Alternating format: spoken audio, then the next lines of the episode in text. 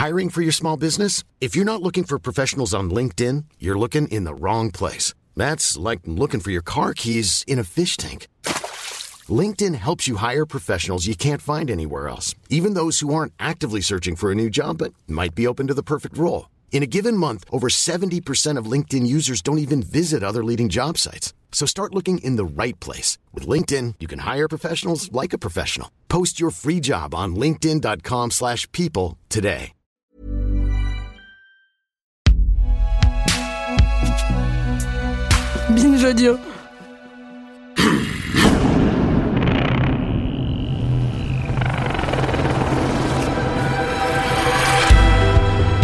Vous écoutez les couilles sur la table et Internet, c'est toujours la vraie vie, où on croise, comme à l'école, au travail, dans nos familles ou dans la rue, des trolls, des mascus et autres fâcheux qui aiment à organiser des raids, répandre leur haine par toutes sortes de procédés et faire régner un climat hostile aux femmes, aux féministes et aux minorités. Bien aidés en cela par toute l'architecture et le fonctionnement même de plein d'outils que nous utilisons sur Internet. Dans la suite de cette conversation, on se demande si les algorithmes que nous utilisons au quotidien sont misogynes. On examine la façon dont les réseaux sociaux numériques, avec leur capacité de mettre en lien instantanément d'énormes masses de personnes, peu importe leur localisation, rend possible de nouvelles formes de violence, comme le cyberharcèlement. Et on se demande comment, quand on est responsable de l'éducation de jeunes personnes, comment est-ce qu'on peut les sensibiliser et les éduquer au mieux pour éviter qu'ils ne subissent ou qu'ils ne commettent à leur tour des violences sur Internet. Nous continuons à en discuter avec deux expertes, Lucie Ronfaux, autrice notamment de la newsletter Règle 30, et Mathilde Saliou, qui vient de publier l'essai Technoféminisme. Avec sa collègue Ingrid Bergio, elle a aussi mené une enquête sur ce qu'on appelle du revenge porn, c'est-à-dire le fait de divulguer les photos ou les vidéos intimes de quelqu'un sans son consentement. Et là, elle commence par nous raconter qui sont les hommes qui commettent ces violences, pourquoi est-ce qu'ils le font, dans quel cadre et à qui ils s'attaquent. Il se trouve que les victimes, euh, alors a priori, il y en a de tous les âges, mais on constate notamment depuis les phases de, confinement euh, pendant les pandémies que ça touche, que ça a explosé dans le cadre de l'adolescence, euh, fin, fin, au lycée, juste avant l'âge adulte, etc. Donc, d'ailleurs, ce que les gens se rendent pas forcément compte, notamment les garçons qui participent à diffuser ces images, c'est qu'en fait, on tombe dans le domaine de la pédopornographie, pédocriminalité. Et pour les victimes, parce que les victimes sont mineures. Exactement.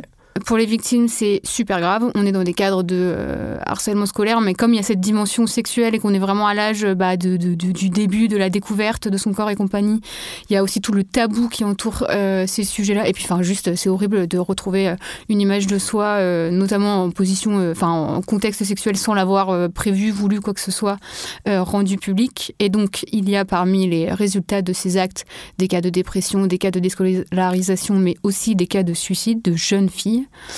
Et par contre, ce dont on s'est rendu compte en étudiant les motivations de ceux qui diffusaient ces images, euh, ceux qui se les échangeaient, parce qu'il y a des énormes boucles de conversation. C'est ça quand tu dis que c'est une sous-culture, qu'est-ce que tu veux dire? Alors, il y, a des, il y a plusieurs personnes qu'on a interviewées pour cette enquête qu'on a faite euh, dans plusieurs pays d'Europe qui nous ont dit, euh, sans même se concerter, en fait, ce qu'ils font, c'est comme, pour eux, c'est comme s'ils s'échangeaient des cartes Pokémon ou des cartes Panini de joueurs de, football. Ah ouais. Sauf qu'en fait, ce qu'ils sont en train de s'échanger, c'est euh, des images du corps de euh, filles réelles, de jeunes filles, euh, comme, enfin, de, personnes humaines, mais dans des, dans des positions dégradantes, puisqu'elles n'ont pas voulu. si jamais c'est elles qui ont pris ces photos, même si elles ont consenti à la prise de la photo, elles n'ont pas du tout consenti à ce qu'ils soient diffusés dans des boucles Telegram où il y a parfois 212 000 personnes. Et parfois, elles ne sont pas au courant que ces images ont été prises parce qu'on on est tombé sur des témoignages de gars, euh, un gars qui couche avec une jeune fille, les deux on doit avoir 17 ans, et il y a un copain qui est caché dans le, dans le placard et qui est en train de filmer l'acte. Ça, c'est un vrai témoignage qu'on a, sur lequel on est tombé. Et ensuite, ces images, elles sont diffusées donc dans ces boucles de conversation sur Discord, sur Telegram. Attends, Telegram, c'est un, donc un réseau Telegram, social C'est plus une application de ah messagerie comme un WhatsApp ou un Messenger, sauf que c'est une application russe et qu'elle est connue pour être notoirement peu coopérative quand on veut euh, pousser les plateformes à aider à la modération. Parce que les autres, notamment les américaines et la grande chinoise TikTok, euh, maintenant il y a, y, a, y a, des réseaux de discussion qui ont été ouverts, notamment avec Interpol. Euh, il est possible de faire quelque chose, en particulier quand ça touche des personnes mineures Je dis pas que c'est parfait, c'est même loin d'être parfait, mais les réseaux de, discussion sont ouverts. Telegram, non. mais et comment ils rejoignent ces chaînes-là des, des, chaînes avec 200 000 types dessus? Bah ça c'est c'est le chiffre maximum. Faudrait d'ailleurs euh, vérifier mon chiffre, mais c'est le c'est le nombre maximum que tu peux mettre dans une boucle de discussion Telegram. Il me semble que c'est 212 000. Euh, donc du coup, si tu fais un gros groupe et qu'il a du succès, malheureusement tu peux le faire monter à autant de personnes que ça. Et comment on les rejoint? Bah on les rejoint parce que en cherchant euh, sur sur des forums en ligne, on peut retrouver ensuite des invitations pour rentrer dans ces groupes. Lucie, je voulais ajouter, moi du coup j'ai publié un, bouquin qui s'appelle Internet aussi c'est la vraie vie, qui est un livre pour les ados mmh. publié l'année dernière aux éditions La Ville Brûle. Et euh, euh, il y a un chapitre sur le. Euh, alors, on n'a pas utilisé le mot de revenge porn, mais on parlait des nudes. Le titre, c'est Envoyer des nudes, est-ce une mauvaise idée? Nudes, donc photo de toi toute nue. Voilà, nue ou en tout cas en position. Et désormais, ça fait partie de la sexualité des adolescents, alors sans critique particulière. Oui, alors justement, ça a été un vrai sujet avec mon éditrice, c'est que on s'est demandé, bon, comment est-ce qu'on. Il fallait parler de ce sujet parce qu'on ne peut pas parler de la vie numérique des jeunes sans parler de nudes ou de, de, de ce genre de sujet. Et moi, j'avais décidé de prendre un point de vue. Moi, je voulais pas. Je, refusais de dire aux jeunes filles n'envoyez pas de nudes parce que déjà un, je, crois vraiment que dire à un ado fais pas ci, euh, bah il va le faire, euh, voilà, parce que si on lui explique pas en fait les tenants et les aboutissants, c'est un peu les prendre pour des pour des crétins. Et aussi parce que le problème c'est qu'en conseillant aux ados ne le faites pas, en fait on, tombe très très vite dans ce, ce, ce, phénomène du victim blaming, de s'ils le font et que ça leur arrive, bah moi si une jeune fille envoie une photo d'elle nue à son copain, euh, dans le cadre, là je parle d'un, je parle de, de, cas du revenge porn dans lequel c'est consenti au début et c'est la diffusion qui ne l'est pas. en fait si cette personne trahit sa confiance et diffuse cette photo c'est une agression sexuelle. Et c'est de la faute du mec, en fait. C'est pas de la faute de la jeune fille qui, a fait cet acte-là, quoi. Et du coup, c'est compliqué parce que, en fait, on parle de sexualité. C'est compliqué de parler de sexualité, encore plus sur Internet. Euh, chercher à exciter l'autre euh, par une représentation de soi nu, euh, ça n'a pas entendu Internet. Hein. je veux dire, on s'est toujours envoyé des photos de soi nu, des, peintes, des, peintures de soi nu, des, des, poèmes. Enfin voilà, c'est le phénomène d'excitation. Le problème, c'est que maintenant, ces, ces contenus sont ultra diffusés etc. Et, c'est pour ça que pour moi, ce, alors il y, a des solutions techniques qui peuvent aider à, la, à, ralentir la propagation de ces images, mais fondamentalement, je, je, pense vraiment, et je sais pas si Mathilde partage mon opinion, mais fondamentalement, c'est, c'est pas un problème de tech au final, enfin, c'est un problème de pourquoi est-ce que ces jeunes hommes font ça. Bah, euh, toujours. Pourquoi est-ce que ces jeunes hommes font ça, Mathilde? Alors, euh, enfin, déjà, ça soulève plein de questions qu'on a un peu abordées avant euh, d'éducation au numérique, éducation à la responsabilité commune qu'on a dans le fait de participer à ces boucles par exemple, et de faire tourner les messages si jamais on tombe dessus. Mais il me semble aussi qu'il y a une grosse question d'éducation au consentement dans le monde numérique, enfin au consentement au sens large, c'est le consentement dans la vie réelle, mais dans le monde numérique aussi, parce que ce qu'on a vu euh, avec Ingrid Bergo en travaillant sur ce sujet spécifique, c'est que euh, les victimes avaient notamment, enfin, se considèrent fautives quand, par exemple, l'exemple que tu viens de citer, Lucie Ronfaux, elles ont participé, euh, enfin, elles ont pris elles-mêmes potentiellement la photo et l'ont envoyée au début à leur compagnon. Sauf que le consentement, c'est pas ça. Enfin, le consentement, c'est un truc euh, soit précis dans ce cas-là, mais aussi qui peut évoluer, qu'on peut retirer, etc. Et typiquement, quand on fait quelque chose et qu'on consent et qu'on l'envoie à une personne précise, on n'a jamais dit OK pour que ce soit envoyé à 12 000 personnes. Enfin, ça, on n'a jamais. C'est mort. Donc, c'est déjà même enseigner aux potentielles victimes, ou enfin, si jamais on, non, mais déjà, à croise, leur dire c'est pas ta les gens sont perdus. Et en face, euh, bien faire comprendre à tous les usagers qui potentiellement pourraient euh, tomber sur ce type de contenu, euh, la personne n'a pas consenti, ne participe pas à faire tourner, voire signaler ce contenu et aider à le faire retirer parce que en fait en ce sens vous aiderez la victime et comme ça vous participerez pas à cette entreprise de ce qui en fait ce qui, ce qui, ce qui vraiment me terrifie c'est que les personnes qui s'échangent ça pour eux, encore une fois, c'est une question de gagner la crédibilité, se donner des tapes dans le dos et de sociabilisation. Et ils n'ont vraiment aucune conscience de l'humanité des personnes qui sont prises en photo et qui, elles, peuvent mais, tomber dans des dépressions graves. Enfin, les, effets réels sont, sont catastrophiques. Quoi. Et c'est un problème qui est par ailleurs amené à, déjà à, malheureusement ne pas disparaître, mais à s'aggraver parce qu'on a maintenant aussi le phénomène de, ce qu'on appelle les deepfakes pornographiques. Euh, alors les deepfakes, c'est euh, très rapidement, c'est en gros des, procédés d'intelligence artificielle qui sont utilisés pour créer euh, des vidéos ou des images qui n'existent pas vraiment. typiquement, si vous faites un deepfake de moi en train de je réfléchis à un truc que je sais pas faire. Euh, faire un sauperlieu, ça je sais pas faire. Vous pouvez faire un deepfake de moi qui fait un sauperlieu avec ce, ces procédés. Bon, vous imaginez tu prends une image euh, tournée d'une athlète euh, qui fait des sauperlieux et tu mets ta tête dessus. Quoi. Des, ouais, c'est des, des, comparaisons. Enfin bon, c'est de l'IA, mais voilà. En gros, le, principe de base, c'est vraiment ça. Et vous imaginez bien que, au final, les deepfakes, c'est pas vraiment utilisé pour faire des sauts-perlieux. C'est en fait très majoritairement actuellement utilisé pour faire euh, des deepfakes pornographiques euh, de, euh, de, de, femmes. alors déjà de célébrités. On est en mars, il y a eu la semaine dernière, on a découvert sur Facebook et TikTok des pubs de d'applications permettant de faire des deepfakes pornographiques de, de, de, célébrités avec des exemples assez réalistes honnêtement de Emma Watson et de Scarlett Johansson. Donc personnes qui n'ont a priori jamais tourné de porno et qui se retrouvent dans du porno alors qu'elles n'en ont pas fait. Et en fait, les, deepfakes, euh, c'est euh, c'est aussi utilisé euh, dans des cadres de voilà de, harcèlement sexuel et sexiste pour toujours cette volonté d'humilier, de faire disparaître une femme en créant des images porno qu'elle n'a même qu'elle n'a pas tourné, qu'elle n'a même pas tourné. Dans, dans, tous les cas, c'est jamais la faute de la, de la femme, hein, j'insiste là-dessus. Mais on, est dans, dans, ce cadre d'outils technologiques qui sert à, tordre la réalité. Et ce qui est intéressant, c'est que le sujet des deepfakes, on a eu vachement de mal à parler de porno au début. On ne parlait que de manipulation politique. Le, Pourtant, clairement, c'est 98% de la production, c'était du porno. Et je crois que l'intégralité de ces 98%, c'était contre des femmes. Exactement. Et, euh, et, je me rappelle que le, gouvernement s'en était même inquiété. Euh, euh, je crois que ça devait être, j'imagine, avant les, avant les présidentielles. J'avais écrit un article là-dessus sur Libé. Et il ne parlait que de politique. Et moi, j'avais interviewé un type qui faisait des deepfakes. Alors, lui qui faisait des deepfakes pour des médias. Donc, il bossait notamment pour l'émission de Canteloup, qui a, qui a eu à un moment une émission. Oui, à base de deepfakes. Oui, sur. Et lui, je sais plus quelle chaîne. TF1. Sur TF1, oui, oui. Euh, qui faisait les deepfakes de célébrités. Donc là, c'était un cadre, enfin, c'était des effets spéciaux, quoi. Et lui, il me disait, mais en fait, arrêtez de parler de politique et parler des femmes, quoi. Et euh, parce que lui, il constatait bien ce, ce problème et qui, qui, est un vrai sujet. Donc, euh, on n'a même plus besoin d'être de, de, nu pour être dénudé euh, sans notre consentement, quoi. Si, si tu veux. Et Lucie a parlé des, des, stars, mais donc des personnes qui, a priori, ont quand même une gigantesque surface financière, d'entraide, de trucs, enfin, accès à plein de choses pour essayer de gérer le problème. Mais en fait, effectivement, c'est déjà utilisé contre des personnes, euh, j'ai envie de dire semi-publiques. On parlait, euh, euh, plutôt des, des, professions publiques type journaliste, activiste, politique, star, mais des streameuses, par exemple, il y en a plusieurs dont on retrouve des contenus faux mais qui les représentent dans des situations sexuelles.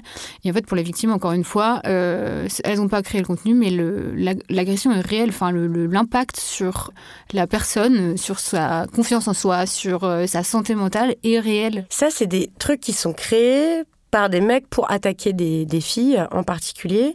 Et pour le fun. Mais tu dis c'est pour le fun en fait aussi, comme, euh, comme ces échanges d'images euh, de, de, nudes par exemple. Oui, c'est ça qui est, qui est dingue et qu'il faudrait étudier beaucoup plus et tout, c'est ils pensent pas toujours, et je suis persuadée que notamment dans les grandes boucles de conversation où il y a ce type de, de contenu, il y en a qui l'ont fait pour euh, énerver la personne qu'ils agressent, mais il y en a plein, c'est un peu des... C'est juste, ils participent à la foule, quoi. C'est comme quand tu regardes un match de foot, euh, enfin, où tu échanges tes cartes Pokémon, c'est juste ouais, un truc de socialisation. Comme échanger les cartes Pokémon.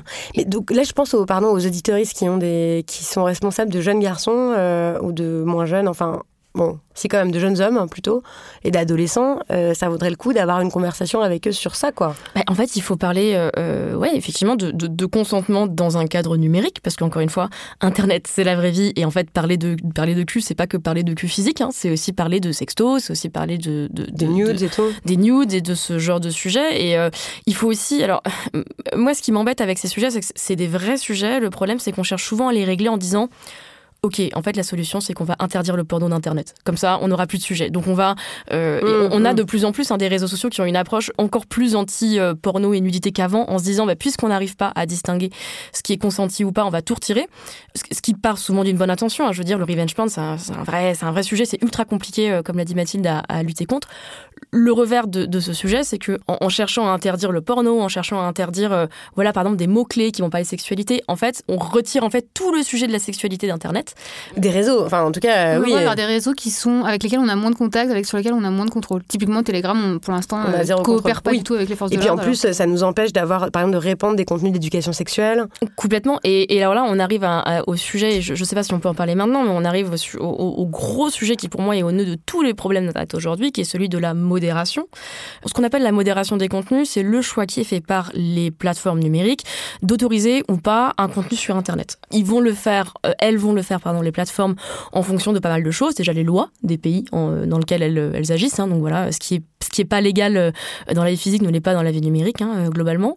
Et ensuite, elles vont avoir des règles personnelles en fonction de la plateforme. typiquement, la fameuse règle de les hommes ont le droit de montrer leur téton, mais pas les femmes. ça, c'est une règle qui, qui a priori, enfin, c'est pas forcément lié à la loi, c'est lié au choix qu'a fait. Et quand on dit a le droit, c'est pas une c'est pas une, une loi. Hein. C'est juste que si vous êtes un homme que vous postez une photo de, votre, de vous torse nu sur les réseaux, Facebook l'autorise, Instagram l'autorise. Ouais, Facebook et Instagram appartiennent à, ah Meta, donc c'est les mêmes règles.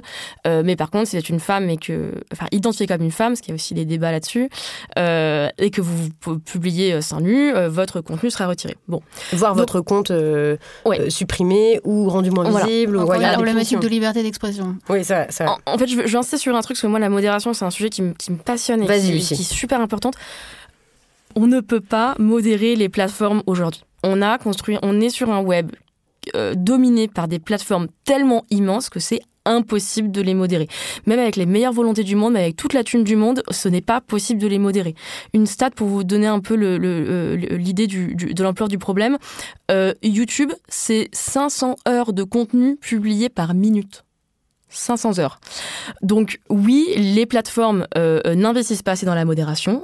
clairement, la modération des plateformes est, est catastrophique. Le peu de modération qu'on a est principalement fait par des personnes euh, euh, qui travaillent, qui font ce travail euh, dans des conditions effroyables, généralement dans des pays en voie de développement. Voilà, on a régulièrement des enquêtes qui viennent du Kenya, des Philippines, du Pakistan, enfin de, des pays dans lesquels les gens, en fait, littéralement, on exporte notre merde numérique vers les pays en voie de développement, comme on exporte nos déchets physiques vers ces pays nos vêtements, aussi, hein. nos, fripes, nos, vieux bateaux dégueulasses. Même chose, même chose. C'est-à-dire qu'il y a des, des, des, pièces entières remplies de centaines de, de, de personnes qui visionnent des contenus horribles qui sont signalés toute la journée. Dont la santé mentale se dégrade d'ailleurs euh, face, à, face à toutes ces saloperies qu'on est capable de, poster. Donc il y a ce sujet déjà. Ensuite, l'autre problème, c'est que la modération, en fait, c'est pas un sujet qui est si simple. Euh, modérer un contenu, ça demande une certaine compréhension du contexte, de la culture, etc. Autant, euh, voilà, une menace de mort, c'est assez facile à identifier. Il y a plein de sujets, typiquement tout ce qui va être harcèlement, sexisme, etc., où euh, parfois c'est un peu plus compliqué, il faut comprendre un petit peu plus euh, le contexte. Euh, typiquement, un, exemple tout bête, une personne qui va utiliser le mot PD comme une insulte homophobe, ça sera pas la même chose qu'une personne, un militant LGBT qui va, qui va revendiquer l'utilisation du mot PD à des titres identitaires. Voilà.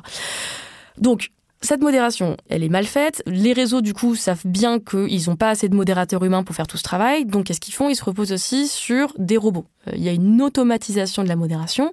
Ces robots, ils sont notamment utilisés pour des contenus euh, du type euh, propagande terroriste, pornographie aussi, où en gros, c'est des robots qui vont retirer ces contenus avant même qu'ils arrivent à être publiés.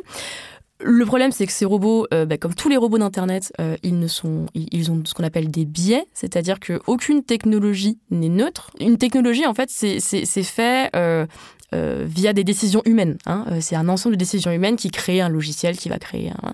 Et donc, ils vont avoir des biais. Typiquement, euh, on a parlé des tétons. le, Guardian a sorti un article que j'ai trouvé incroyable il y a, quelques semaines. en gros, c'était une grosse enquête sur le fonctionnement de plusieurs logiciels utilisés pour détecter les contenus potentiellement pornographiques sur Internet. Et il prenait l'exemple de deux logiciels, l'un utilisé par Microsoft et l'autre par Google, si je me trompe pas. Et en gros, la thèse de l'article, c'était de démontrer que ces robots étaient biaisés envers le corps des femmes. Et donc pour le prouver, le chercheur a vraiment donné sa personne. il s'est euh, mis torse nu devant, euh, donc il a branché le logiciel sur un flux de vidéos en continu. Il s'est euh, mis torse nu et en gros il y a un, pourcentage de ce qu'on appelle la raciness en anglais, donc c'est le caractère sexuel en gros d'une image. Donc ce, mec se met torse nu, s'affiche devant devant la caméra et son corps n'est pas considéré comme too, too racy. Voilà, il est je peux à 30%, un truc comme ça. Le mec sort un soutien-gorge de sa poche. À partir du moment où le soutien-gorge arrive devant la caméra, euh, le, logiciel s'affole, il commence à paniquer. Et à partir du moment où il enfile le soutif, euh, là d'un coup son corps est considéré comme 90% sexuel. Sans le même, je crois. Euh, ça, finit par augmenter. Ouais. Et, et, et, ce qui est marrant, parce qu'au final, il a plus couvert son corps qu'avant. Pourquoi? Parce que ces logiciels, on les a entraînés sur un tas de, tas de photos. Euh, voilà, de, euh, ça, c'est, en gros, les logiciels, ils apprennent, ils, ils, apprennent ce qu'on leur apprenne du monde, ce qu'on décide de leur apprendre du monde. Donc, dans notre monde sexiste, oui, une femme en, soutien-gorge, c'est considéré comme plus sexuel qu'un homme torse nu. Donc, ces fameux robots qui sont utilisés pour faire attention qu'il n'y ait pas trop de porno, mais en fait, qu'est-ce qu'ils font? Ils modèrent très probablement plein de photos qui respectent tout à fait les règles officielles euh, de, Facebook, de LinkedIn, de, mais qui euh, vont être virés. Si je vous raconte tout ça, c'est pour, vraiment nous faire comprendre que cette fameuse modération, c'est un, gros gros merdier euh, et que on, se bat à la fois contre des entreprises qui investissent pas assez et aussi des logiciels qui sont qui, agissent pas en, en, notre faveur et qui en fait vont non seulement mal modérer la violence dont on fait l'objet, on étant les femmes et les personnes minorisées, mais qui en plus vont nous invisibiliser, qui vont nous faire disparaître. Soit parce que les robots vont décider que ce qu'on fait, euh, voilà, c'est pas correct, soit parce que dans le camp d'en face, euh, les personnes, voilà, les antiféministes, les masculins, etc., ils savent très bien comment cette modération fonctionne et ils vont euh, réutiliser ces outils, retourner ces outils contre les personnes qu'ils sont censés protéger. typiquement, si vous interrogez une militante féministe, elle vous dira que son problème numéro un, je pense, sur Internet, c'est ce qu'on appelle les raids. Les raids, ce sont des, des signalements en masse en fait d'un contenu qui en fait, en théorie, est un contenu qui a tout à fait le droit d'exister sur Internet, mais parce qu'il est modéré en très grande quantité, euh, euh, va. Parce qu'il est signalé, en, très, signalé en, très grande quantité. Il va être signalé par euh, des internautes. Et en fait, le but, c'est de provoquer des erreurs de modération. typiquement, j'en parlais à un chercheur l'autre jour qui me disait que beaucoup de personnes trans se, voient en fait supprimer leur compte ou suspendre leur compte. Pourquoi? Parce que, par exemple, quand tu vas prendre une photo de toi après, par exemple, une opération de. une mammectomie, où on t'enlève la poitrine, les seins? Et souvent, en fait, ces photos vont, faire l'objet de raids euh, sous le prétexte que ça serait de l'automutilation. Parce qu'il y a une catégorie automutilation. Euh, et donc, ce qui n'est pas du tout l'automutilation, hein, c'est euh, voilà, des personnes qui se font opérer. N'importe quelle opération laisse une cicatrice. Mais qu'est-ce qui se passe? Ils vont signaler en grande, en grande quantité. Donc, ce, ce contenu va être repéré par la modération. le modérateur d'Instagram, qui va être soit un robot, soit une personne qui doit regarder, je sais pas moi, 15 photos à la minute, il voit la cicatrice, fait OK, pas autorisé. Et donc, c'est supprimé. Ok, donc ça, c'est un exemple de aussi comment les robots, la modération, tout ça est biaisé et concourt aussi à faire d'Internet euh, cet endroit euh, avec cette atmosphère euh, et, comment les très misogyne. Et comment les humains sont impliqués dans ce process? Parce qu'en fait, c'est pas la faute des algos, c'est la fin. Non, mais les algos, ils sont pas créés de nulle part. Hein. C'est ce que, fait. Mathilde, tu, tu l'analyses en long, en large dans ton, dans ton livre, en rappelant un truc de base, une règle de base aussi d'Internet, c'est que c'est garbage, garbage in, garbage out. Si tu donnes de la des poubelles à la machine, elle te ressort des poubelles, quoi. Et, donc, c'est un peu la, même idée. Oui, ouais, de toute façon, c'est des problématiques éminemment culturelles. Un des problèmes de la modération, euh, Lucie parlait de la taille de méta qui touche euh, virtuellement la moitié de l'humanité. Déjà, on ne se mettra jamais d'accord sur les règles d'un pays à l'autre et d'une culture à l'autre. Donc, de toute façon, on a un problème de base. Est-ce que on aurait dû laisser cette entreprise prendre une telle taille Je pose la question. Euh, et accessoirement, je suis d'accord que la modération c'est hyper important, mais moi pour moi le, problème, enfin le truc qu'on oublie d'analyser, c'est en fait euh, c'est toutes les technos qui sont dans le fond, parce que pareil, elles sont toutes construites euh, très majoritairement aux États-Unis et peut-être un petit peu en Chine. Et surtout, c'est des machines auxquelles on veut croire, enfin, dont on veut croire qu'elles sont plus exactes, plus sûres, plus pertinentes que nous, humains. Mais en fait, on oublie qu'elles ont été construites de A à Z par des humains avec des visions du monde très spécifiques. D'ailleurs, c'est des groupes sociaux bien particuliers. C'est très souvent des hommes blancs occidentaux qui viennent de très grandes écoles. Ils sont brillants, il n'y a pas de problème, mais du coup, ils n'ont absolument pas la même vie que toutes les personnes qui ne correspondent pas à la description que je viens de faire. Donc évidemment, ils ont des angles morts. Pour celles et ceux qui passent pas beaucoup de, temps sur Internet, ou voilà, en gros, euh, il y a euh, sur les plateformes, euh, il y a des, contenus qui vont vous être proposés en fonction des abonnements auxquels vous avez souscrit, mais aussi euh, de, plein plein d'autres règles. Et ces contenus, le, choix des contenus qui vous sont proposés, ça dépend des algorithmes en fait, des plateformes. Ça c'est un type d'algorithme. Parce qu'en fait, il y a plein d'algorithmes. Un ordinateur euh, a plein d'algorithmes. En fait, un algorithme, les algorithmes n'ont pas attendu l'informatique pour exister. C'est un principe de maths qui, qui, existe depuis, euh, qui a été, je crois, théorisé au 8e siècle. donc c'est vraiment, c'est très ancien. Et en gros, la manière la plus simple de décrire un algorithme, c'est un ensemble d'étapes pour atteindre un but. Une recette en fait. Une, recette, un algorithme. Une recette avec des tests entre chaque étape pour vérifier si une condition est bien. Voilà. Donc c'est vraiment le, principe bête et méchant. Ce qui est nouveau par contre, ce sont les programmes qui vont appliquer ces algorithmes, donc les programmes informatiques. Et là, pour le coup, on tombe dans ces différents algos. mais il y a plein d'algos différents. Le fait de taper dans Google euh, les couilles sur la table et de tomber sur les couilles sur la table euh, au, premier résultat, c'est un algorithme. C'est l'algorithme, c'est PageRank, c'est l'algorithme de, de, sélection des meilleurs contenus de Google qui va mettre en avant le, site de Binge Audio. L'algorithme de recommandation, c'est un autre algo. Et là, c'est plutôt effectivement ce genre de contenu dont, on peut parler. Pour donner aussi un exemple très très concret, euh, c'est le fait que si vous allumez votre portable, vous avez Instagram par exemple, et que euh, vous allez euh, dans les Reels d'Instagram, donc ces mini vidéos là qui durent quelques secondes, les vidéos qui vont vous être proposées vont pas du tout être les mêmes euh, que ceux de votre voisin ou de votre voisine. Moi par exemple, quand j'ouvre Instagram, j'y passe des heures, j'avoue, c'est un peu ma télé à moi. j'y passe genre deux heures par jour et je n'ai que des vidéos de, de, filles qui font du yoga et de recettes de cuisine végétarienne et et de même féministes qui me font euh, rigoler. Voilà, tu es en gros. végétarienne féministe et tu fais du yoga. Bah voilà. et ça, euh, enfin voilà, c'est une blague de dire vraiment, ah là là, Instagram te connaît vraiment bien, euh, il te propose que des trucs qui te font kiffer en plus, et en plus que toi tu entraînes Instagram à te proposer des contenus qui te plaisent. Mais par exemple, on peut, à quoi ressemble très probablement la page TikTok ou la page Insta d'un jeune adolescent aujourd'hui? Bah, ça dépend de l'ado en fait. Enfin, euh, je veux dire, euh, euh, on, peut revenir sur les sujets de effectivement un, jeune ado qui va taper sur TikTok. je me sens triste. Il va sans doute au bout de quelques minutes avoir des contenus de mascu qui vont lui dire t'es triste, t'inquiète, tu vas faire du sport et ensuite mépriser les meufs et ça ira mieux. Je caricature, mais en vrai c'est c'est un vrai phénomène hein, qui, qui, est observé. Bah, mais mais bah, si c'est qu'en fait si, si l'algo sait que t'es un jeune mec de 13 ans moi, c'est pour ça que la, modération, c'est un problème hyper important, mais c'est pas le seul. Et en fait, c'est juste là. Enfin, c'est juste. C'est toute l'architecture de, de, ces plateformes sur lesquelles on, passe du temps, parce que typiquement, on sait que sur Facebook, YouTube, euh, bah, rien que pour citer ces deux-là, on sait que leur euh, machine, si on, utilise plutôt un vocabulaire plus simple, leur machine de recommandation de contenu, de groupes privés pour Facebook ou de vidéos pour YouTube, sont hyper amatrices de contenu violent, clivant, haineux. Et pourquoi elles sont amatrices de ça? Parce que euh, ces plateformes ont constaté que c'était ce type de contenu qui nous faisait rester connectés sur la plateforme. Et donc, elles, ça leur permet de nous montrer de la publicité et de se faire plus de fric. C'est très raccourci, hein, mais en gros, c'est ça le souci. Donc, du coup, euh, la modération, c'est un problème, mais aussi juste les contenus qui nous est poussé potentiellement, euh, si on a commencé à s'intéresser à un truc, à un contenu violent ou je sais pas quoi, eh ben, il va nous emmener dans une logique toujours plus. Euh, enfin, il va participer à une forme de radicalisation du contenu qu'on regarde. Oui, c'est ça. Ça marche pour les trucs masculinistes, ça marche aussi pour la désinformation. Si on a commencé à regarder des trucs de platistes, potentiellement, à la fin, on n'aura que des, vidéos de platistes. Des gens qui, qui, expliquent pourquoi la Terre est plate, car la, Terre est plate. non, non, pardon. Non, non, mais il y, a eu beaucoup d'études hein, qui, qui, démontrent ce truc. C'est pas du tout un, un, délire euh, de militant ou quoi. C'est, ça a été prouvé. C'est la sociologue Jen Schrady qui expliquait que, voilà, selon elle, le, système numérique privilégie clairement la diffusion des idées conservatrices euh, plus que progressistes. Pourquoi?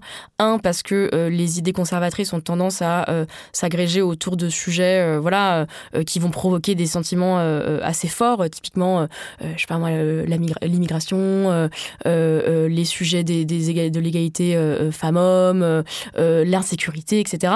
Mais ce qui est intéressant aussi, c'est quand on parle de le, du succès des idées conservatrices en ligne, il faut aussi penser au fait que ce succès est aussi nourri de nos Euh, c'est-à-dire que si ces contenus sont aussi viraux, c'est aussi parce qu'il y a plein de gens qui les critiquent, qui vont voilà aller en commentaire. Euh, on parlait d'Andrew Tate euh, il y a pas longtemps, donc Andrew Tate qui est ce, masculiniste très populaire sur TikTok. L'une des stratégies d'Andrew Tate, c'est d'avoir les, propos les plus outranciers possibles pour que en commentaire, et il y en a hein, en commentaire, t'as plein de gens qui disent mais c'est n'importe quoi, pourquoi tu dis ça, c'est de la merde, etc. Et en fait ça, ces discussions, ça dit à l'algorithme de recommandation ce contenu fait réagir, donc ce contenu est intéressant, donc on va le remettre en avant, et ensuite on a cette sorte de boucle de viralité. C'est pour ça que moi, il y a un truc qui, me rend folle honnêtement sur Twitter. Beaucoup de choses me rendent folle sur Twitter, mais l'un des trucs, c'est que je vois plein de personnes bien intentionnées, vraiment, hein, euh, dont je partage les idées, etc., euh, qui rendent complètement dans le jeu, ou par exemple, bah voilà, elles vont voir un, tweet extrêmement sexiste, euh, ou, ou je sais pas moi, ou raciste, ou je sais pas quoi, de la part d'un militant ou du militant d'extrême droite. Qu'est-ce qu'ils vont faire?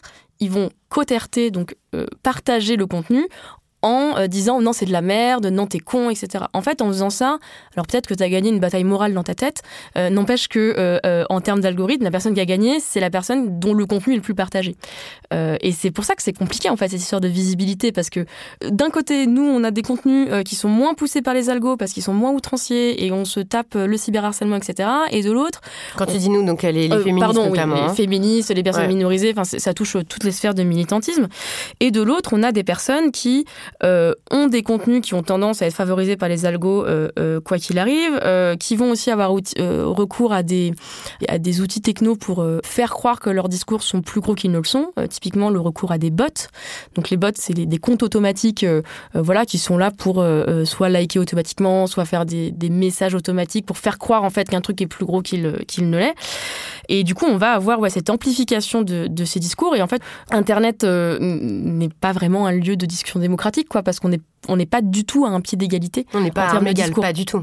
Non, mais c'est aussi pour ça qu'à mon sens, euh, l'enjeu d'éducation et de vulgarisation du numérique est aussi un enjeu pour les combats euh, pour l'égalité, parce qu'il n'y a qu'en comprenant mieux les mécanismes de ces discours et les outils qu'utilisent les, conservateurs et, et, toutes les personnes extrémistes qu'on arrivera mieux à lutter contre. Donc déjà, en ne participant pas à leur donner de la visibilité, parce qu'effectivement, ça c'est un vrai problème. En fait, c'est assez simple, mais, euh, les gens ne le, connaissent pas suffisamment bien ces mécanismes. Et si on arrivait à faire plus largement d'éducation au numérique, une forme d'éducation aux médias, je pense, et aussi à l'esprit critique et tout ça, peut-être que ça participerait un petit peu à calmer les choses.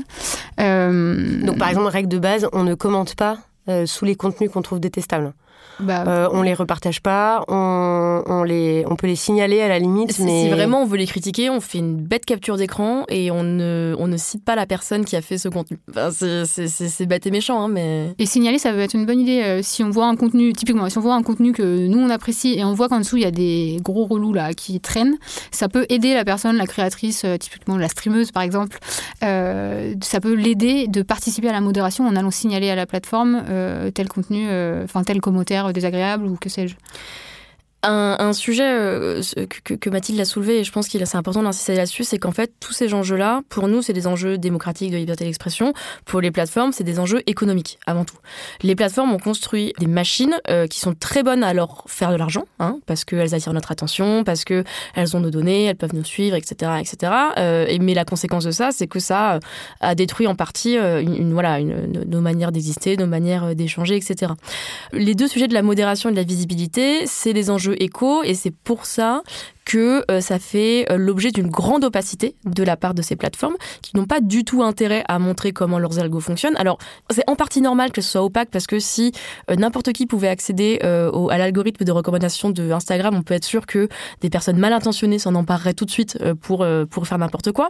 Mais n'empêche qu'il n'y a pas vraiment de, il y a pas vraiment de, de, de mécanisme possible pour comprendre pourquoi est-ce qu'un contenu se retrouve devant la file d'actualité. Alors, certains réseaux sociaux prétendent, voilà, TikTok a lancé son centre de la transparence euh, algorithmique. Instagram nous a proposé une option qui marche assez mal, qui est censée nous dire pourquoi est-ce qu'on voit un contenu. Bon, en France, je trouve qu'on est un pays euh, assez intéressant sur ce sujet parce qu'il y a eu plusieurs euh, tentatives d'éclaircir ces fameux algos. Je parle pas forcément en termes de, de, de loi, parce qu'il y a aussi des lois au niveau européen, au niveau français qui s'intéressent à ça. en 2021, il y a 14 militantes féministes qui ont assigné en justice Meta. donc Meta, qui est le groupe qui détient Instagram, Facebook, WhatsApp. Et en gros, euh, elles ont réclamé plus de transparence pour les décisions de modération et euh, de, de, de, de recommandations euh, de Meta. Et la justice a, a, forcé Meta à ouvrir une médiation qui est toujours en cours actuellement, mais qui devrait bientôt s'achever.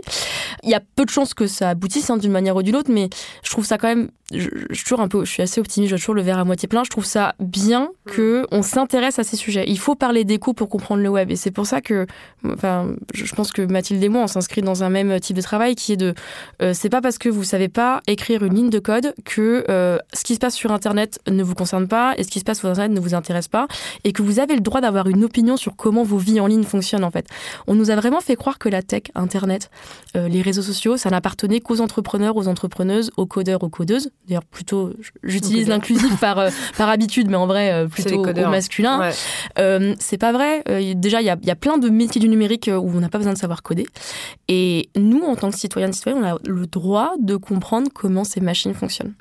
Et, d'avoir une opinion et intérêt à le faire. Dans ton livre, Mathilde, tu dis, c'est pas parce que tu sais pas construire, une, route. voilà. je sais plus où j'ai trouvé cette idée, mais je l'ai. Bah oui, tu as, le droit d'avoir une idée sur la façon, même sur l'architecture de ta ville, sur comment les espaces sont organisés, etc. Et donc, c'est la même chose sur Internet. Si tu sais pas conduire, euh, voilà, tu as le droit d'avoir un avis sur la sécurité routière, quoi. Bien sûr.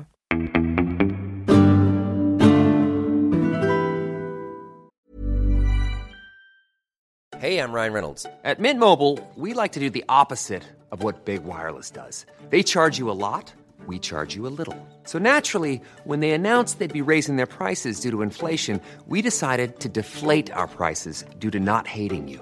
That's right. We're cutting the price of Mint Unlimited from $30 a month to just $15 a month. Give it a try at mintmobile.com slash switch. $45 up front for three months plus taxes and fees. Promote for new customers for limited time. Unlimited more than 40 gigabytes per month. Slows. Full terms at mintmobile.com. Hey, it's Danny Pellegrino from Everything Iconic. Ready to upgrade your style game without blowing your budget? Check out Quince. They've got all the good stuff shirts and polos, activewear, and fine leather goods, all at 50 to 80% less than other high end brands. And the best part? They're all about safe, ethical, and responsible manufacturing. Get that luxury vibe without the luxury price tag.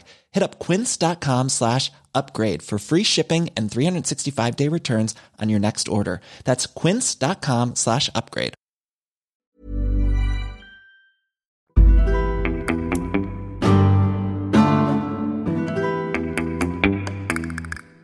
Est-ce que vous diriez que euh, les algorithmes des plateformes sont misogynes Bah, est-ce que c'est, est-ce que les gens qui les construisent, est-ce que les idées, euh, est-ce que la société est misogyne? Bah oui, en fait. Donc les algos coup, aussi, quoi. C'est normal que les machines qui sont construites dedans euh, le soient aussi. Oui, Internet n'invente rien en fait. Internet euh, agit comme un miroir déformant de toutes les inégalités euh, euh, présentes dans notre société. Après, un truc qui est quand même assez cool avec le numérique, c'est que comme il reproduit, mais il le produit sous forme de texte en fait. Le code, c'est du texte, on peut aller regarder les résultats directs. Il y a aussi une forme de formalisation d'inégalité que parfois, dans la vie euh, courante, on va dire Ah, c'est bon, euh, les féministes, de toute façon, vous avez gagné et tout. Là, on peut prouver que non, c'est faux, il y a des problèmes.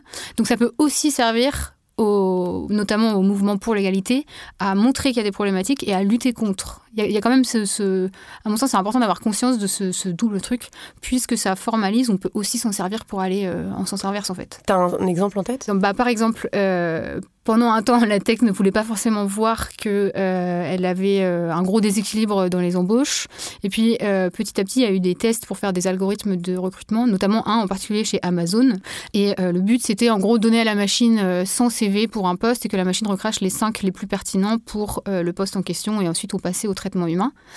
Et ils ont commencé à construire euh, cet algorithme en 2014 et ils se sont rendus compte que la machine enlevait automatiquement les femmes. Alors, Mais ils- non. Ils ont corrigé, ils ont, euh, ils ont corrigé en enlevant les noms, par exemple, euh, des personnes qui étaient sur les CV. La machine continuait de recracher euh, que des hommes. Ils ont enlevé les écoles, les loisirs, parce que peut-être dans les loisirs, ça se voit que, je sais pas, les mecs ils vont plus faire de rugby, les filles faire plus de danse. Et la machine continuait de ne recracher que des CV d'hommes. Et alors, du coup, c'est pas, c'est pas ouf, c'est pas super optimiste comme histoire, mais en fait, ça permet de prouver que Amazon avait un problème depuis un certain nombre d'années de discrimination dans ses embauches et qu'elle embauchait beaucoup plus d'hommes que de femmes. Et donc, ça force à réagir si, euh, notamment dans les pays où il y a des lois qui disent euh, il faut un minimum de femmes dans vos entreprises, etc. Oui, mais pourquoi l'algo, du coup, il recrachait les. Parce qu'il a été entraîné sur des données du passé, euh, de la Ah. réalité du passé d'Amazon, et que dans la réalité, du coup, ce qui a été forcé de constater, c'est que Amazon avait embauché toujours plus d'hommes que de femmes, et la machine n'avait fait que reproduire, voire peut-être un peu aggraver la tendance déjà existante. Un autre exemple concret, c'est l'utilisation des, algo- des algorithmes de reconnaissance faciale par la police, par exemple, aux États-Unis. Oui, t'en de parles plus- beaucoup dans ton livre. Ouais, ça se fait de Ouais. plus en plus et euh, il y a déjà eu plusieurs cas, en tout cas médiatisés. Je, suis sûre qu'il y en a beaucoup plus euh, qui vont pas l'objet de reprises de médias où euh, des euh, hommes noirs, hein, euh, moi je connais que des cas d'hommes noirs pour l'instant, ont été arrêtés pour des crimes qu'ils n'ont pas commis. Un algo de reconnaissance faciale les a reconnus comme étant euh, le, le criminel à arrêter. Quoi. Il a Donc, désignés, en fait. désigné. Ouais. Donc Ouais. ça, ça montre bien un euh, la surreprésentation, j'imagine, euh, des personnes noires dans les fichiers de la de, de, de la police, etc. Et euh, deux, euh, euh, un autre sujet qui est euh, la reco faciale marche beaucoup moins bien sur les visages euh, euh, pas blancs parce qu'ils ont été entraînés sur des visages blancs, etc. Donc euh, effectivement, c'est vrai que j'avais jamais pensé à ça, mais c'est une bonne manière de, de rendre concrètes les inégalités en fait. De les pour moi, un autre, un autre euh, truc, et c'est pour ça qu'il faut vraiment pas croire que les machines sont neutres et qu'elles ont sorti leurs résultats tout seuls. Si elles les ont sortis, c'est parce qu'on leur a demandé, parce qu'on a adopté une vision du monde précise, etc. Un autre exemple, c'est les algorithmes qui aident à euh, trier les dossiers de bénéficiaires des allocations euh, sociales. Et aux Pays-Bas, là, enfin, l'affaire est sortie depuis longtemps, mais très récemment, il y a Wired qui a sorti une grosse enquête pour essayer de comprendre la mécanique de la machine qui était arrivée à ce résultat. Aux Pays-Bas, il y a eu un gros scandale parce qu'il y a énormément de gens qui ont été accusés à tort de fraude et qui ont dû rembourser des sommes d'argent qu'ils n'auraient pas dû rembourser. Et ça, parfois, ça les a mis sur la paille. Enfin, vraiment, ça a provoqué des situations humaines catastrophiques. Et en fait, quand on va se plonger dans le fonctionnement de la machine, on se rend compte que les personnes qui avaient été sur-accusées de fraude, c'était des femmes. Parce que les femmes seules, euh, si on prend l'angle d'un algorithme de score de risque, et ben en fait pour la machine, euh, être, euh, être une femme, comme souvent on a moins d'argent, être seule, ça veut dire qu'on doit gérer des enfants, on a plus de pression financière, etc. C'est vu comme des risques. Et du coup, elle se retrouvait plus visée par des procédures anti-fraude. Et l'autre euh, surreprésentation sociale, c'était des minorités ethniques, des gens qui étaient nés, qui étaient nés en dehors du pays, donc là des Pays-Bas. Et ça, c'est une problématique qui, en fait, je cite l'exemple des Pays-Bas, mais c'est arrivé ailleurs. C'est arrivé en Australie, c'est arrivé dans certains États américains, me semble-t-il.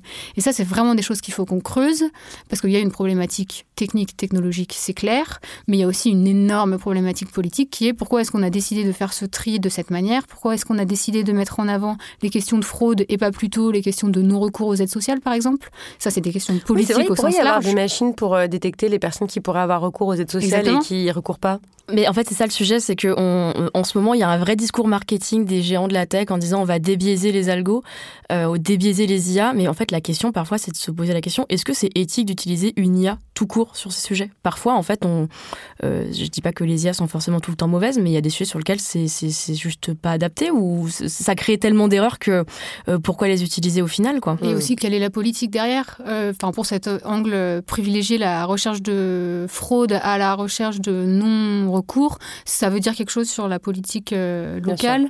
Déployer en permanence des caméras et des algorithmes de reconnaissance faciale par-dessus dans certaines villes du sud de la France, ça dit quelque chose du bord politique du maire en question. Je parle de Nice et de Christian Estrosi.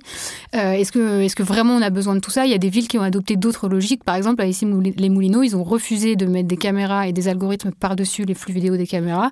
Et ils ont décidé de mettre l'argent public qui est dépensé dans ces technologies dans des humains, c'est-à-dire de remettre des euh, dispositifs. Alors c'est pas de la police de proximité, mais c'est un truc équivalent et qui pour eux euh, avait des résultats euh, tout aussi efficaces, voire peut-être meilleurs Mmh. que s'ils avaient mis des caméras et des algos par-dessus. les villes numériques dans lesquelles on évolue, elles n'ont pas été construites de nulle part par n'importe qui et les algorithmes non plus.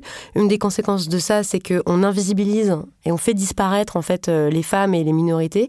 Une statistique que j'ai lue dans ton livre, Mathilde, issue d'une étude euh, Re- Reach Free Insights, je sais pas comment on dit, euh, voilà, euh, probablement comme ça, euh, c'est que 59% des joueuses cachent leur genre en ligne pour éviter le- le- le harcèlement. Alors qu'on disait au début que euh, désormais, en tout cas en France, on est, je crois, à peu près à 50-50 de joueurs et joueuses. Mais comme euh, on le disait au tout début de, cette émission, il y a une sous-culture particulière qui est devenue la culture dominante et d'ailleurs violente. Et bah parfois mieux vaut se, se cacher, c'est se camoufler en oui, fait, ça, ouais. se faire passer pour un mec euh, plutôt que de, de risquer d'être euh, harcelé. Oui. Après, ça serait. Honnêtement, j'adorerais avoir un numéro des couilles sur la table sur la culture gaming en général. En fait, c'est un excellent documentaire qui a été fait sur YouTube. C'est aussi pour ça que je l'ai pas fait. En fait, j'ai vu ce documentaire, je l'ai trouvé euh, super. Je vais le mettre dans les dans les références. En fait, il y a pour nourrir cette émission, il y a vraiment eu plein plein de, de contenus euh, euh, qui ont été euh, très utiles et vers lequel vraiment, chers auditeurs, je veux vous, vous renvoyer. Par exemple, si vous n'avez pas vu le documentaire sur l'affaire Johnny Depp Amber Heard, donc le, le procès qu'a intenté Johnny Depp à Amber Heard euh, et, et la catastrophe euh, misogyne euh, numérique, violente, numérique que ça a été. Mais regardez ce documentaire, vraiment absolument, regardez-le avec vos enfants. Par Cécile Delarue et c'est disponible gratuitement sur, France de France 5. Télévisions. Ouais. Ouais, c'est vraiment exceptionnel. On n'a pas parlé d'autres affaires qui étaient aussi très très intéressantes, comme le Gamergate, par exemple, qui a lieu à, à- à l'été 2014, mais on peut en lire l'histoire détaillée dans ton livre, Mathilde. Il y a plein de chaînes, en fait, hein, YouTube, de podcasts, etc., qui analysent la culture numérique. De newsletter. Des newsletters, évidemment, mais bien sûr. Des newsletters. euh, et donc, on va mettre euh, toutes ces informations-là dans l'article qui accompagne l'épisode, euh, comme d'habitude. Juste pour terminer, parce que vraiment, c'est important pour moi de- d'avoir des notes positives, mais pas juste par principe des notes positives, mais juste des pistes de résistance, en fait, de pas euh, nous laisser complètement désempowerer, de pas nous dire, bah voilà, mais qu'est-ce que tu veux, ça va être notre vie. euh, nos enfants, nos petits frères vont être euh, éduqués avec de la propagande masculiniste et on peut rien faire parce que c'est les machines et les algos. Qu'est-ce qu'on peut faire? Moi, je suis, je suis contre l'idée qu'on devrait lutter pour s'imposer sur Internet, on étant les femmes, les minorités, parce qu'en fait, on a toujours été là. Le problème, c'est qu'on vous, vous nous retirer de l'espace, mais on a toujours été là. Donc, moi, ce qui me donne beaucoup d'espoir sur Internet, c'est euh, toutes ces communautés euh, plus ou moins closes voilà, de, meufs qui s'organisent, autour de plein de sujets différents. hein. Ça peut être les communautés féministes, comme les communautés autour du tricot, comme les communautés autour de la K-pop, etc. Enfin, moi, c'est des trucs qui m'apportent beaucoup de joie. Et l'autre truc que je trouve important, c'est que je. Et ce qui est possible, c'est que moi, je crois beaucoup au, au principe de l'autogestion dans le féminisme en général. Internet est un lieu où on peut faire de l'autogestion assez facilement. Si vous n'avez pas de compétences techniques, c'est pas grave. Vous pouvez très bien euh, créer une communauté fermée. Euh. Ça, ça commence par un serveur Discord en fait. Hein. Ça commence par, euh, je sais pas moi, un, un, compte Insta qui est en privé. Ça commence par des tout petits trucs comme ça. Dans un docu que j'ai fait pour Binge sur la modération, par exemple, j'avais mhm. interviewé une nana qui qui était modératrice pour le compte d'une féministe qui l'aidait. Et c'était pas son métier, mais elle l'avait fait quand même. Enfin voilà. Je, je pense qu'il y, y, a plein de choses à faire de d'autogestion entre nous. Et après, pour sortir du cadre juste des juste de, nous les féministes et nous les femmes. Euh, euh, moi, dans le cadre de la publication de mon, mon, bouquin pour ados, j'ai fait beaucoup d'interventions en médiathèque, en collège et en lycée. Et moi, j'aimerais tellement qu'on donne plus d'argent aux incroyables profs doc que je rencontre tous les jours euh, qui font de l'éducation aux médias et au numérique aux ados à tous les, les ados. Doc? Les profs documentalistes c'est les gens qui travaillent dans les CDI qui sont ah, des professeurs en fait mais oui et en France, en fait, dans les lycées, dans les collèges, l'éducation numérique passe généralement par les profs doc. Et donc, du coup, c'est eux qui euh, doivent organiser ce qu'on appelle l'EMI, hein, l'éducation aux médias et à l'informatique. Et, et, en fait, pour moi, ça passe vraiment par là. En fait, je, moi, moi ça m'embête quand on, quand on pointe les défauts de la tech. On a souvent des discours anti-tech. Moi, je pense qu'au contraire, il faut des gens qui aiment Internet et qui, et qui en parlent bien. Et donc, ça, ça me donne de l'espoir. Et ça, je pense que c'est un vrai levier. Euh, donner plus d'argent à l'éducation nationale et aux profs doc, s'il vous plaît. À fond. Euh, je vais résumer ce que je dis à la fin de technoféminisme, mais vous allez voir que ça recroise exactement ce que dit Lucie. Euh, moi, il me semble qu'il y a trois piliers sur lesquels on peut travailler. Le premier, c'est l'éducation et la vulgarisation. Donc, à la fois aux bases du numérique, parce que je suis convaincue, encore une fois, que tout le monde peut comprendre au moins les bases et tout le monde a le droit rien qu'en tant qu'utilisateur et même en tant que non-utilisateur de euh, d'en parler, d'en critiquer, de demander des comptes, etc. Mais aussi éducation à l'égalité, parce que toutes les questions de consentement dont on a parlé plus tôt et tout ça, ça ne progressera pas sans qu'on donne plus de connaissances sur les dynamiques qui euh, font se maintenir les inégalités et celles qui permettent de lutter contre. Et aussi sur la nature des violences, parce que sur je pensais en fait un, truc, euh, mais le fait que les types s'échangent des photos de meufs à poil et tout, si on décidait que, enfin, je veux dire, si en fait il n'y avait pas une telle charge, en fait une telle haine misogyne sur le corps des femmes, la sexualité, etc., ils, ils, se les échangeraient pas parce que ça nuit, nuirait pas en fait. Mm, mm, mm. C'est pour ça, c'est ce qui fait qu'on a, y a besoin d'éduquer aussi sur ces questions-là. Pour moi, les deux peuvent aller mm-hmm, ensemble. Un deuxième axe, c'est euh, réfléchir à toutes les notions de collectif, communauté. Alors, c'est se créer les siennes, exactement comme disait Lucie Enfant. Il y en a déjà plein qui existent et qui sont vachement cool. C'est aussi prendre une plus grande conscience de la responsabilité qu'on a dans l'état des discussions en ligne, dans le fait qu'on fasse circuler euh, de la violence et ou de la désinformation. Euh, et aussi qu'on peut participer à aider notre prochain, notre prochaine, notamment si on voit qu'il y a une campagne de violence en cours, aller signaler des commentaires, ça aide. C'est sûr que ça aide parce que ça permet de le signaler aux plateformes. Et la troisième question, mais euh, c'est pour ça que c'est assez marrant de t'entendre parler d'autogestion, c'est alors je ne sais pas à qui c'est de prendre cette question en main, mais en fait c'est peut-être un peu à tout le monde et à la fin on verra comment on l'attaque.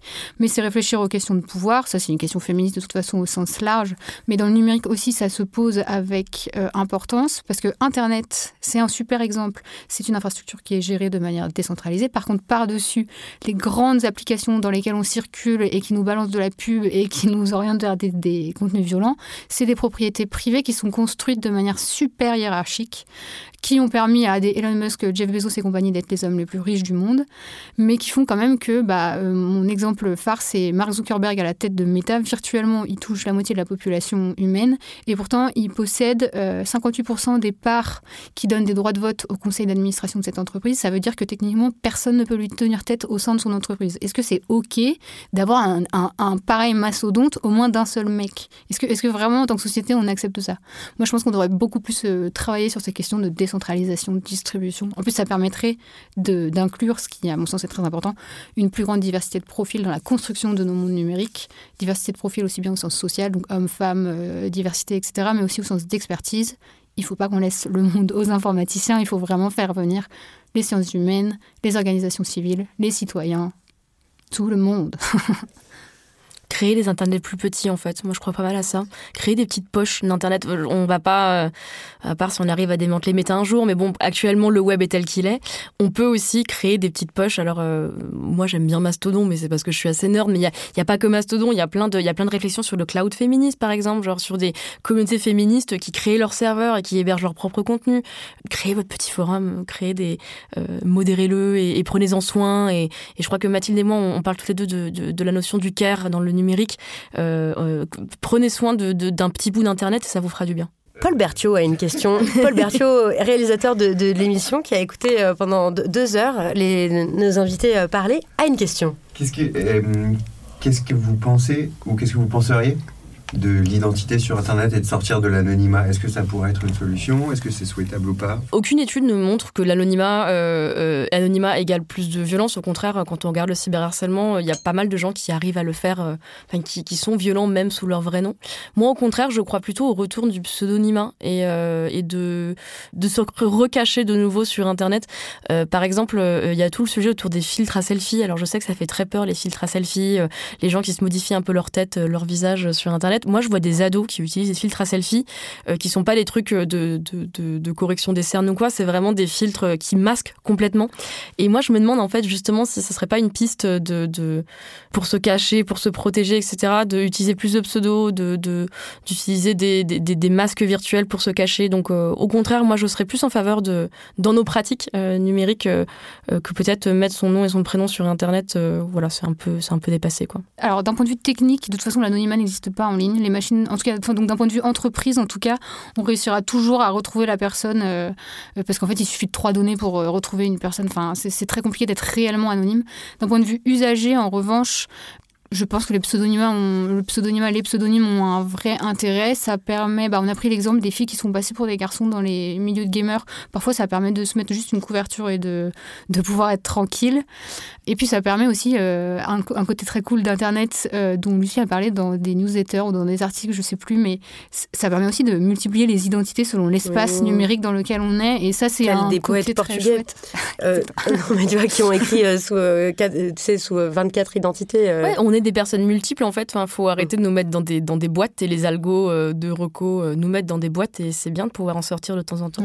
ça permet d'explorer plein de choses qu'on pourrait pas explorer si on devait toujours avoir notre nom prénom euh, de l'état civil, je pense. Ultime question traditionnelle de l'émission quelle est l'œuvre euh, que vous avez envie de recommander chacune Je crois beaucoup à la force de la fiction et je pense ne pas être la seule autour de cette table pour faire évoluer les représentations et les idées. Et sur cette question de, du revenge porn dont on aura parlé au début de cet épisode et qui m'a vraiment posé problème parce que c'est un espèce de, de, monstre trop difficile à, à, prendre en compte, j'ai trouvé qu'il y avait une série Netflix qui abordait super bien ce, ce sujet sans laisser. Euh, enfin, qui donnait des pistes d'action d'ailleurs et, de, et des exemples et tout qui s'appelle Intimacy ou Intimidad parce que c'est une série euh, espagnole. D'ailleurs, l'une des héroïnes, euh, c'est la policière de Casa de Papel pour les fans. Euh, et elle représente aussi bien la violence que ça peut être pour certaines victimes et aussi des méthodes de, de reprise de pouvoir et de lutte contre le phénomène. Et j'ai trouvé ça brillant. Ok, super, j'ai jamais entendu parler. Très bien. Ok.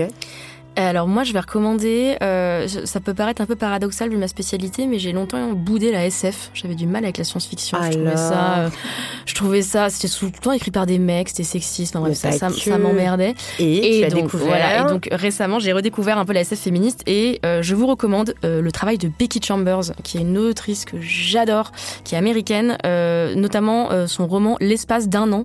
C'est de la SF féministe positive. Euh, elle imagine, euh, elle imagine comment est-ce qu'on construit euh, des meilleurs mondes avec la tech et avec avec tout ce que ça implique.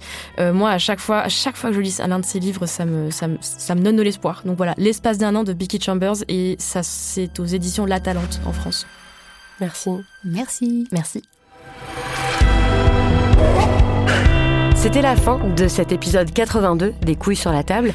Je vous conseille vraiment de regarder ce documentaire magistral signé Cécile Delarue sur l'affaire Depp Heard. Ça s'appelle La fabrique du mensonge. C'est disponible gratuitement sur euh, France Télé. Et vraiment, allez-y. C'est terrifiant, mais très bien fait. Vous allez comprendre plein de choses. Un grand merci à Lucie Ronfaux et à Mathilde Saliou pour leur expertise et leur pédagogie. Je vous encourage à lire leurs livres et à les suivre en ligne en vous abonnant notamment à leur compte et à la newsletter de Lucie Ronfaux, Règle 30. Comme d'habitude, vous retrouverez ces références, ainsi que toutes celles citées pendant notre conversation sur le site de Binge Audio, binge.audio, grâce au travail de Naomi Titi, productrice de l'émission, qui fait aussi l'édition et le montage. À la prise de son, c'était Paul Berthiaud et à la réalisation, Quentin Bresson. À la communication, Lise Niederkorn et Jeanne Longlini. On vous lit toujours à l'adresse les couilles sur la table binge.audio. Merci beaucoup pour votre écoute et à bientôt.